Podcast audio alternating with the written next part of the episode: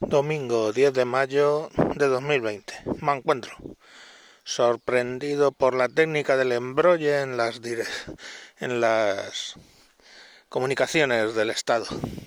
Sale el presidente, se empieza a embrollonar todo y al final no te enteras, es imposible de enterarte de si puedes salir a pasear, si puedes nadar, a qué hora, si puedes salir con los niños.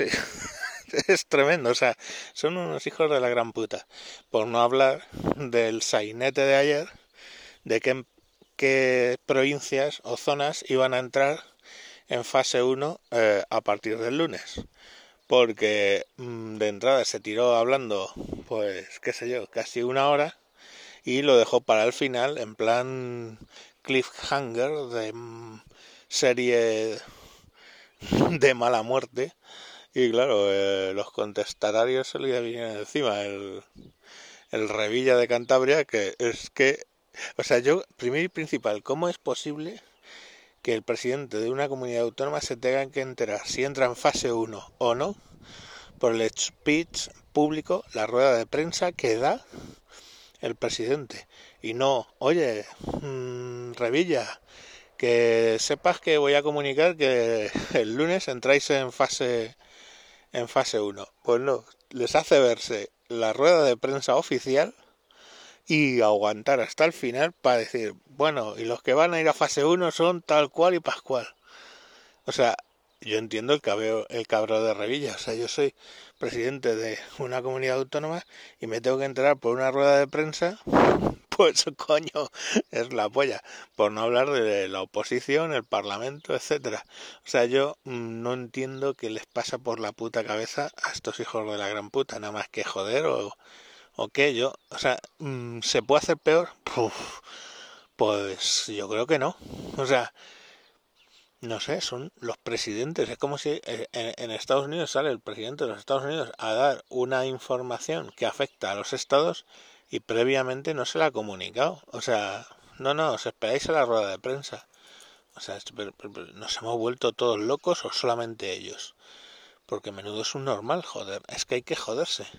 O sea, tú dime a mí, o sea, claro, yo entendía a Revilla que se cogió un cabreo del 10 y decía que, bueno, que es que estaba ahí, que llevaba esperando dos horas y pico, porque claro, encima Dijeron, a tal hora la rueda de prensa se extendió, tardó casi dos horas en empezar y luego, pues no sé si fueron tres cuartos de hora o media hora eh, y al final justo fue cuando empezó a decir lo de las provincias y comunidades, etcétera, que pasaban a, fase 1.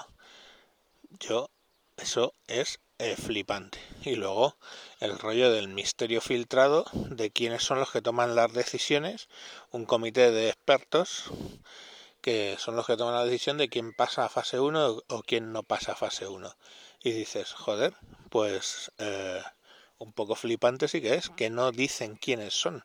Claro, para que este país es como es, se filtra la lista a la prensa y bueno, hay algún biólogo y algún eh, bioquímico y algún de todos estos, pero mmm, uno especializado en bacterias, etcétera, pero es que luego te echas ojo y es filósofos, joder, no sé qué tiene, con los filósofos, filósofos, escritores, no sé qué, o sea, gente que, o yo que sé, es como se me ponen a mí en el comité para decidir si vamos a fase 1, cuando es un criterio exclusivamente médico. Eso ya está, no hay más. O sea, hay un, un tema que es objetivamente médico. Una dos, o decides que prima la economía, como el caso de Trump, y dices, pues va a haber muertos, pero yo no puedo congelar la economía y entonces dice, venga, pues levanto las restricciones. Pasando de los eh, de los condicionamientos médicos. O decido que lo importante son los condicionamientos médicos y paso del estado de la economía. Y ya está, y no hay más.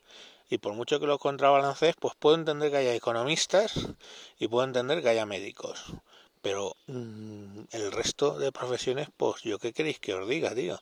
Esto es una decisión entre lo económico y lo médico. Si quieres que prime lo médico o que prime lo económico. Y no hay mucho más. Y viendo la que está cayendo, yo era de la opinión de que tenía que primar lo médico. pero viendo la que está cayendo con lo del tema de la economía, que, vamos, hay sectores que van a desaparecer, joder, el turismo uno de ellos.